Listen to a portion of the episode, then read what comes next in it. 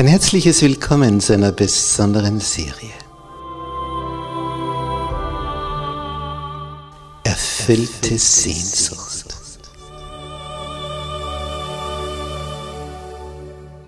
Die Welt der Bibel.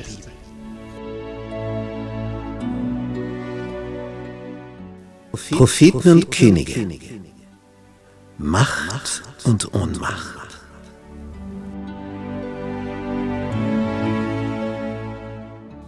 Propheten? Ja, was ist das? Was ist ein Prophet? Wie wird er berufen? In, in welcher Art und Weise? Man hört von Visionen, was ging da vor sich? Wie hat Gott sie gebraucht? Was haben die verkündet?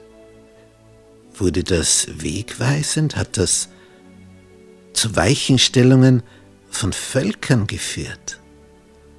Was ist dahinter alles verborgen? Geistliches und Politisches, Propheten und Könige. Was hat sich da alles abgespielt, vom König Salomo bis zum Untergang des Nordreiches Israel und des Südreiches Juda? Da tauchen wir ein in diese Welt und lernen von ihnen.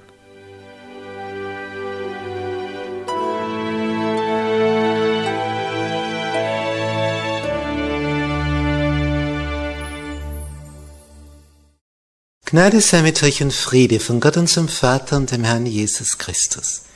In unserer Serie über Propheten und Könige heute das Thema Unterwiesen im Gesetz des Herrn. Und dazu begrüße ich auch herzlich alle unsere Zuseher im Internet. Wir befinden uns im Buch Nehemia. Ein spannendes Buch. Das spielt so in der Zeit um 450 vor Christus herum, wo ein Mundschenk, ein jüdischer Mundschenk, des persischen Herrschers Artaxerxes Longimanus, diese Vision in seinem Kopf hat, die Mauern Jerusalems wieder aufzubauen. Und er wohnt 1000 Kilometer entfernt. Und er kann seinen Herrscher dafür gewinnen, dass er dafür einen Karenzurlaub kriegt. Später sollte es eine Statthalterschaft werden für zwölf Jahre. So, die Stadtmauern wurden aufgebaut, die Tore eingehängt. Jetzt war alles vorbereitet. Nun, was jetzt? Jetzt kommt das Wichtigste. Das eine war die Mauer die gebaut wurde. Jetzt waren sie wieder geschützt und der Tempel geschützt. Das andere, sie brauchen eine geistliche Erneuerung. Sie haben jetzt eine neue Mauer, aber sie brauchen auch einen neuen Geist, den Geist Gottes. Und dazu müssen sie im Gesetz des Herrn unterwiesen werden. Sie müssen wissen, was Gott von ihnen will.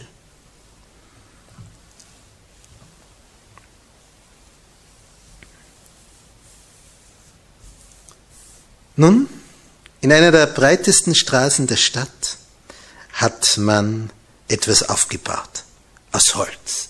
Eine Tribüne, ein Podium. Hoch, sodass das ganze Volk es von unten sehen kann. Und da steht jetzt der Schriftgelehrte Isra. Er war der Hauptverantwortliche gewesen für diesen dritten, dritten Rücktransport der Juden. Und dieser Esra war ja voller, voller Eifer. Und Esra und Nehemia wirkten in etwa zur gleichen Zeit. Also Esra ein bisschen früher, Nehemia ein bisschen später. Und als dann Nehemia hier Statthalter wird, ist Esra schon ein betagter Mann. Aber sie sind parallel vom, vom Auftreten her, unter dem gleichen persischen Herrscher. Und dieser Esra, der nun schon ein alter Mann geworden ist, der steht jetzt auf dieser Tribüne und jetzt geht es darum, das Volk auf den Herrn einzuschwören. Und im Nehemiah-Buch Kapitel 8, Vers 6 heißt es, Und Israel lobte den Herrn, den großen Gott. Und alles Volk antwortete, Amen, Amen, so sei es. Und, was tun sie? Sie neigten sich und beteten den Herrn an mit dem Antlitz zur Erde. Ich staune immer wieder, wenn ich bei einer Moschee vorbeikomme und so einen Blick hineinwerfe. Die machen das noch so. Sie sind auf dem Boden und wenn sie beten, mit dem Antlitz zur Erde. An ihnen sieht man, wie man früher Gott angebetet hat. Wir sind heute da recht stolz geworden. Wir stehen schon meist. Die waren auf dem Boden mit dem Antlitz zur Erde. Sie beugten ihre Häupter. Sie bekundeten damit ihre Demut, ihre Ehrfurcht. Und das ist gut. Das tut uns gut, uns stolzen Menschenkindern. Und das Besondere, das lesen wir in Vers 8, gemeinsam mit den Priestern und Leviten wird jetzt das Wort Gottes verkündigt. Sie legten das Buch des Gesetzes Gottes klar und verständlich aus, so dass man verstand, was gelesen worden war. Die lesen also etwas vor und erklären, um das geht's, Freunde. So dass alles Volk, da ist ja nicht jeder hochgebildet, es einfach verstehen kann. Aha, das will Gott von mir, damit's mir gut geht. Nicht, weil er mir Regeln aufstellen will, weil er mich quälen will mit Regeln. Er gibt mir die Tipps, damit mein Leben gelingt. Und je mehr ich davon umsetze, desto gesegneter bin ich. Sie aus Liebe, dass Gott uns seine Gebote gibt. Und Gebote der Liebe. In Kapitel 8, Vers 3 heißt es, die Ohren des ganzen Volks waren diesem Gesetzbuch zugewandt. Sie vernehmen jetzt den Willen Gottes. Alle sind sie da. Und sie sind in Hochstimmung. Die Mauern sind fertig geworden. Sie lauschen also aufmerksam und ehrfürchtig den Worten des Höchsten. Nun, als sie das Gesetz so hören und hören, was Gott will und begreifen, oh, das haben wir aber massiv übertreten. Da stehen wir in Gottes Schuld. Als ihnen das so bewusst wird, fangen sie an zu weinen und zu klagen und ihre Übertretungen zu beklagen. Es steigt in ihnen Schuldbewusstsein hoch. Ist gut. Aber dabei sollte man nicht stehen bleiben. Es ist gerade der Tag des Posaunenblasens, zehn Tage von dem großen Versöhnungstag, wo das stattgefunden hat. Man nutzt diese Zeit der Feste im Herbst. Da ist ja alle paar Tage etwas. So gewissermaßen, wenn man sagen würde, 1. Oktober, Tag des Posaunenblasens, 10. Oktober, großer Versöhnungstag, 15. Oktober, Laubhüttenfest. So zack hintereinander waren diese Feste. Und der Nehemiah sagt ihnen in Kapitel 8, Vers 9 und 10, und da kommt jetzt einer der bekanntesten Verse aus dem Buch Nehemiah. Wie sie da so weinen und klagen über ihre Sünden der Vergangenheit, sagt er. Dieser Tag ist heilig dem Herrn eurem Gott. Darum seid nicht traurig, weinet nicht. Er sagt, geht hin, esst reichlich Speisen, trinkt süße Getränke, sendet davon auch denen, die nichts für sich bereitet haben. Denn dieser Tag ist heilig unserem Herrn und seid nicht bekümmert. Denn, jetzt kommt der Satz, der so häufig irgendwo auf Plakaten, auf Kärtchen, wo es um Bibel geht, um Bibelverse, was dort drauf steht. Denn die Freude am Herrn, das ist eure Stärke. Die Freude am Herrn ist eure Stärke. Und wenn das einer erfasst hat, dann Nehemiah. Denn er war voller Freude. Packen wir es an, bauen wir die Stadtmauer. Kommt, wollt ihr mit? Ja, wir wollen, wir wollen bauen. Auf, lasst uns bauen. Und dann haben sie es gebaut. Jetzt ist sie fertig. Die Freude am Herrn ist eure Stärke. Wir klagen jetzt nicht mehr, was da war. Wir fangen neu an, mit neuer Gesinnung, mit neuem Blick. Tja, und dann entstand Freude. Ja, und zehn Tage später, großer Versöhnungstag. Fünf Tage später und dann eine ganze Woche lang Laubhüttenfest. Also man kann sagen, vom 1. bis 22. Oktober feiern über feiern. Es wurde Gesetz vorgelesen. Es wurde ausgelegt. Es wurde gegessen, getrunken. Sie waren beieinander, sie, sie wussten nicht mehr wohin mit ihrer Freude. Der Herr hat ihnen im Herbst die Ernte herbeigebracht. Und dieses Laubhüttenfest, wir lesen das in Nehemiah 8, Verse 15 bis 18, hat man ihnen gesagt, geht hinaus auf die Berge, holt Ölzweige, Balsamzweige, Myrtenzweige, Palmzweige, Zweige von Laubbäumen, dass man Laubhütten mache, wie es geschrieben steht. Und das Volk ging hinaus und holte sie und machte sich Laubhütten, ein jeder auf seinem Dach und in seinem Hof und in den Vorhöfen am Hause Gottes. Und es war eine sehr große Freude. Und es wurde jeden Tag aus dem Buch des Gesetzes Gottes vorgelesen. Vom ersten Tag bis zum letzten Tag. Infos über Gottes Willen. Sickert es ein. Ah, das will Gott. Aha, damit es uns gut geht. Sag er, mache so und so und so und so.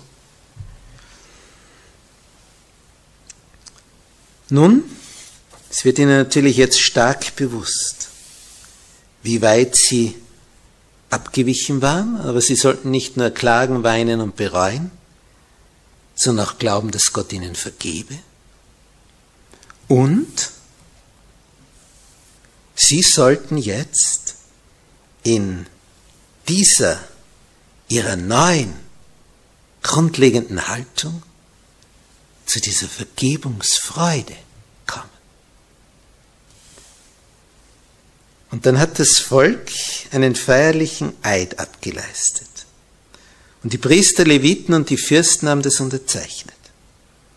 Was haben sie versprochen? Zu wandeln im Gesetz Gottes, das durch Mose den Knecht Gottes gegeben ist. Und zu tun alle Gebote, Rechte und Satzungen des Herrn, unseres Herrschers. Wir geloben es zu halten und zu tun. Nehemiah 10, Vers 30. Und dieser Schwur schloss auch das Versprechen ein, keine Mischehen mehr mit den Völkern rundherum einzugehen. Sie sollten sich hier reinhalten. Dann wurde noch in diesem feierlichen Bund gelobt, das Sabbatgebot einzuhalten. Denn auch da gab es allerhand an Veruntreuung gegenüber dem Herrn. Dann wurde feierlich gelobt, dem Herrn das zu bringen, was ihm gehört, den Zehnten, die Erstlinge von der Ernte, von der Herde. Schwur wurde geleistet, ein Eid abgelegt und die Priester, Leviten und Fürsten unterschrieben das Ganze. Es ging aufwärts. Nun, ein Esra starb und ein Nehemia kehrte zu Artaxerxes Longimanus zurück, bevor er dann den Auftrag bekam, als Statthalter zurückzukommen.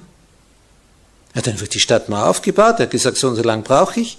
Dann gab es diesen Festakt, dass sie im Gesetz des Herrn unterwiesen werden. Danach vergeht einige Zeit, Nehemiah kehrt zurück nach Persien, nach Susa. Als er dann nach einiger Zeit wieder zurückkommt, und da ist jetzt eine gewisse Zeit verstrichen, stellt Nehemiah fest, das gibt's doch nicht. In der Zeit, wo er nicht da war, haben sich Stück um Stück im Volk übel eingeschlichen. Er war noch nicht allzu lang weg gewesen. Bergab geht es unwahrscheinlich schnell. Unwahrscheinlich schnell. Nun, Er stellt also fest, da gibt es eine Mischehe zwischen dem Hohepriester Eliashib Das heißt, eine Freundschaft vom Hohepriester Eliaschib mit dem Ammoniter Tobia und die nächste Generation, da gibt's die Mischehe. Und jetzt hat dieser Hohepriester Folgendes gemacht. Um den Tempel herum gibt's ja Nebengebäude, angebaute Kammern, Wohnungen und äh, Kammern, wo eben für den Tempel alles Mögliche aufbereitet wird. Und da hat der Hohepriester eine Kammer, wo man Vorräte eingelagert hat für Rauchopfer und diese Dinge, hat er das Ganze hinausgeworfen und hat das eingerichtet für diese nächste junge Generation, die hier von Tobia mit der nächsten Generation des Hohepriesters sich zusammengetan hat in einer Ehe. Ein Fremder wohnte im Tempelbereich und die Gaben für den Tempel, die lagen gewissermaßen draußen. Und jetzt kommt der Nehemiah. Und er fährt das. Der, der ist da hineingefahren. Da steht, als Nehemiah aus Persien zurückkehrte und von dieser dreisten Maßnahme erfuhr, hat er sofort Maßnahmen ergriffen und das heißt in Nehemiah 13, Vers 8, es verdross mich sehr und ich warf allen Hausrat des Tobia hinaus vor die Kammer. Der geht dahin und entfernt den ganzen Hausrat dieser Wohnung. Und befahl, dass sie die Kammer reinigten und ich brachte wieder hinein, was zum Haus Gottes gehört, die Speisopfer und Weihrauch. War ja ein Witz. Gottes Gebäude, da werden die Gaben hinausgeworfen und da zieht einer ein, der noch dazu gar nicht von Gottes Volk ist. Ja, Nehemiah stellt auch fest, im Tempelbereich, die Vorratskammern alle leer, die Zehnten kommen sehr träge, sehr wenig. Der ganze Tempeldienst, der geht so recht und schlecht über die Bühne, weil es nicht genug an Material gibt zum Opfern. Und viele Sänger sind schon weggegangen, weil sie keiner mehr bezahlt hat. Alles liegt im Argen. Es ist so richtig heruntergekommen, abgewirtschaftet. Und der Nehemiah bringt wieder Schwung hinein. Und dann stellt er fest, es wird Sabbat, die Tore sind offen, wer marschiert herein? Alle möglichen Händler bauen da ihre Verkaufsstände auf, in unserem Sinn gesprochen, auf heutige Terminologie und verkaufen da. Da sagt er, da kommen welche von Tyrus in Phönizien, verkaufen hier ihre Fische, ihre getrockneten, am Sabbat in Jerusalem, mitten auf dem Platz. Und andere kommen mit ihren Eseln und da ist drauf Wein, Trauben, Feigen und allerlei Last, schleppen das am Sabbattag nach Jerusalem herein und bieten es zum Verkauf an. Er denkt, er träumt. Am Sabbattag lärmen, feilschen, ein Tag wie jeder andere. Dann sagt der Nehemiah in Kapitel 13, Vers 17 und 18, was ist das? Was ist das für eine böse Sache, die ihr da tut und entheiligt den Sabbattag? Ja, überlegt einmal. Taten das nicht auch eure Väter und unser Gott brachte all das Unheil über uns?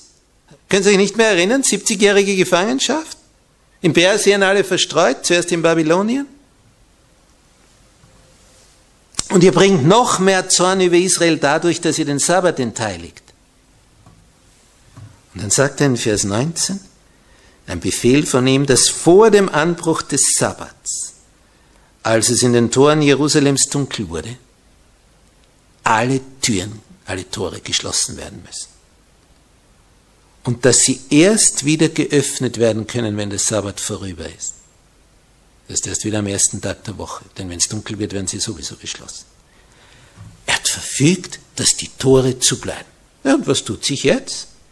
Die Händler kommen, wie immer, nicht? Sie sind ja gewohnt, am Sabbat da zu verkaufen. Jetzt sehen sie, oh, Tore zu. Jetzt warten sie draußen, bis die Tore aufgehen. Den ganzen Sabbat sind sie vor dem Tor. Dann machen sie zweimal so. Immer in der Hoffnung, vielleicht gehen doch die Tore auf. Wenn der Nehemiah sich wieder verzogen hat oder sein Krim. Und dann geht Nehemia zu ihnen heraus und sagt, fort mit euch. Ihr sollt ja nicht am Sabbat vor dem Tor lagern. Das ist unser heiliger Tag. Und ihr habt hier nichts verloren. Und wenn ihr noch einmal das macht, dann lege ich Hand an euch. Ui, dann heißt es, dann kamen sie nicht mehr am Sabbattag. Das wollten sie nicht, weil ich lege Hand an euch bedeutet Gefängnis. Da kannten sie sich aus. Jetzt haben wir den Bogen überspannt. Und dann heißt es in Kapitel 13, Vers 23, 24, der Nehemiah war nur kurz weg gewesen im Vergleich. Was hat sich inzwischen getan? Zu dieser Zeit sah ich auch Juden, die Frauen genommen hatten aus Astot, Ammon, Moab, ja, so wie sie es ihnen gefallen haben. Und die Hälfte ihrer Kinder sprach Astodisch oder in der Sprache eines der anderen Völker, aber Jüdisch konnten sie nicht sprechen. Aber dafür die ausländischen Sprachen. Ja klar, sie haben eine Mutter von dort, wie redet die mit ihrem Kind? In ihrer Muttersprache, ist ja logisch. Er ist entsetzt, was sich da abspielt. Und dann erklärt er ihnen, wie war es denn bei Salomo, der Weiseste, den wir je hatten? Aber er irrte ab. Warum? Wer hat das gemacht? Seine götzendienerischen Frauen. Und ihr heiratet solche? Ja, was wird die Folge sein? Wenn der Weiseste abgeirrt ist, ja, was wird mit euch sein? Die ihr nicht die Hälfte dieser Weisheit habt, füge ich jetzt hinzu. Und von euch muss man das hören, dass ihr ein so großes Unrecht tut. Ihr sollt eure Töchter nicht ihren Söhnen geben, noch ihre Töchter für eure Söhne oder euch selbst nehmen. Nehemiah 13, Vers 25. Dann gab's Geistliche, die sich fremde Frauen genommen hatten. Leviten, Priester. Und die kommen zu Nehemiah und sagen, du, ich hab die so lieb. Ich bring's nicht übers Herz, die jetzt wegzuschicken. Sie ja meine Frau. Nehemiah sagt, du musst wählen. Entweder du schickst sie weg und behältst dein geistliches Amt, oder du bleibst bei ihr, dann kannst du gleich bei den Toren hinausmarschieren. Dann bist du niemand mehr aus dem Volke Gottes. Dann kannst du dich mit denen verbinden und verbrüdern, von deren Volk du diese Frau geheiratet hast. Musst wählen. Willst hier Priester oder Levit oder was immer bleiben? Und sonst gehst du, wenn du bei deiner Frau bleiben willst, die aus einem anderen Volk ist und die nicht zu Gottes Volk, zu dieser Religion übertreten möchte. Das ist nämlich der wichtige Punkt. Tja, und dann gab es welche, die gingen lieber fort mit ihrer Frau. Das gab's. Und ein Enkel des Hohenpriesters, der hat eine Tochter des berüchtigten Sanballat geheiratet. Sanballat Tobias, die Erzfeinde. Und ein Enkel des Hohenpriesters heiratet von Sanballat einen, die Nachkommen. Es, ist nicht zu fassen. Der Nehemiah, der erinnert sich, was die alles aufgeführt haben, als die Mauer gebaut werden sollte. Töten wollten sie den Nehemiah. Und die verschwägern sich. Ein Enkel des Hohenpriesters, der wurde sofort aus seinem Amt entfernt. Hohe priesterliche Familie, aaronitische Familie. Priester waren nicht viele, eine kleine Schar. Und ein Enkel davon heiratet eine Tochter von Sambalat, des Samariterherrschers. Nun, die Samariter, die da nicht mitbauen durften und das so gern gemacht hätten beim Tempel, um nämlich Einfluss zu gewinnen mit ihren Gewohnheiten und Bräuchen, haben sich jetzt gesagt, wenn die einen Tempel bauen, das schaffen wir auch. Und sie haben auf dem Berg Garizim auch ein Heiligtum errichtet. Auch eine Art Tempel. Gegentempel zum Tempel in Jerusalem. Das ist ja das, wo sich Jesus mit der Samariterin am Jakobsbrunnen unterhält und dann kommen sie aufs Thema Religion und sagen, ihr Juden betet in Jerusalem beim Tempel an. Wir haben unseren Tempel da auf dem Berg Garizim, haben unsere Väter gebaut. Was ist jetzt richtig? Und dann erklärt ihr Jesus, es kommt die Zeit, da werdet ihr weder hier noch da anbeten. Weil der wird zerstört, der Tempel und der auch. Aber es geht darum, den Vater im Geist anzubeten. Und dann will sie noch mehr wissen und dann sagt Jesus, geh, hole deinen Mann. Ich habe keinen Mann. Da hast du recht geredet, denn fünf Männer hast du gehabt und der, den du jetzt hast, ist nicht dein Mann. Ist übrigens eine klare Botschaft für die, die in wilder Ehe zusammenleben. Jesus sagt, der, den du jetzt hast, ist nicht dein Mann. Bist nicht verheiratet mit ihm. Also ist es nicht dein Mann. Ist deutlich.